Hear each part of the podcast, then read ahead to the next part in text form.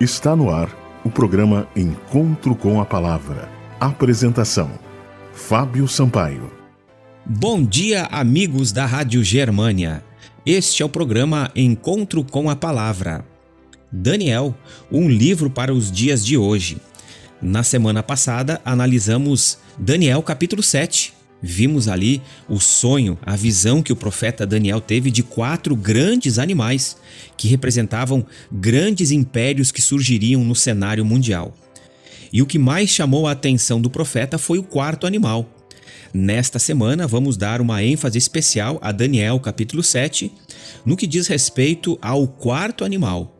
Pegue sua Bíblia, ore a Deus e vamos pedir a orientação especial do Espírito Santo para entendermos estes símbolos. Você algum dia já teve uma ilusão de ótica? Parecia que você estava vendo uma coisa, mas quando olhou com mais atenção enxergou outra? O termo ilusão de ótica é empregado para se referir ao nosso sistema visual quando enxergamos de maneira irreal, diferente ou distorcida. Na vida, nem tudo aquilo que parece ser de fato é. No dia a dia, a percepção que temos das coisas e objetos podem nos iludir. Mas se o assunto tem a ver com as verdades eternas, como ensinadas na Bíblia, a palavra de Deus, temos que estar convictos de que realmente enxergamos as coisas como elas são na realidade. Nesta semana, vamos analisar um aspecto muito importante do capítulo 7 do livro de Daniel. Vamos responder essa questão por hora. Dos quatro animais vistos em Daniel capítulo 7, qual deles chamou a atenção do profeta? Por qual animal o profeta Daniel teve maior interesse em conhecer? Daniel capítulo 7, versículos 19 a 21. O quarto animal era diferente de todos os demais. Era terrível, destruía tudo, tinha chifres na cabeça, dos quais caíram três devido ao surgimento do chifre pequeno que tinha olhos e uma boca. O que representa os dez chifres do quarto animal? Esse aspecto da profecia chamou muito a atenção do profeta Daniel. Os chifres que esse animal possuía. Em profecias, chifres simbolizam reinos ou reis, e esses dez chifres, portanto, representam dez reinos que surgiriam do Império Romano.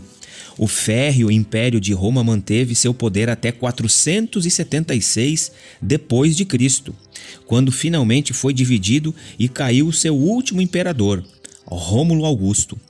Assim como os pés da estátua de Daniel capítulo 2 possuíam dez dedos, e o quarto animal, Daniel 7, possuía dez chifres, Roma perdeu o seu poder para as dez tribos bárbaras que, ao longo de décadas, foram minando a sua autoridade. Há uma lista muito interessante destas tribos bárbaras e que país da atualidade elas representam. Os álamos representam hoje a Alemanha, os francos a França, os borguinhões a Suíça, suevos Portugal, os visigodos a Espanha, os anglo-saxões a Inglaterra, os lombardos à Itália. E mediante o surgimento do chifre pequeno que vamos identificar, três desses chifres caíram: os vândalos, os ostrogodos e os érulos. Desta maneira, Deus guia o curso da história. Deus guia tudo para que tudo se estabeleça conforme a sua vontade.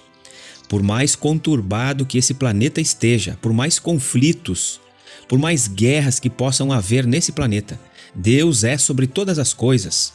Há um Deus que governa, e em breve Deus estabelecerá o seu reino, e o seu reino não mais passará, será um reino eterno.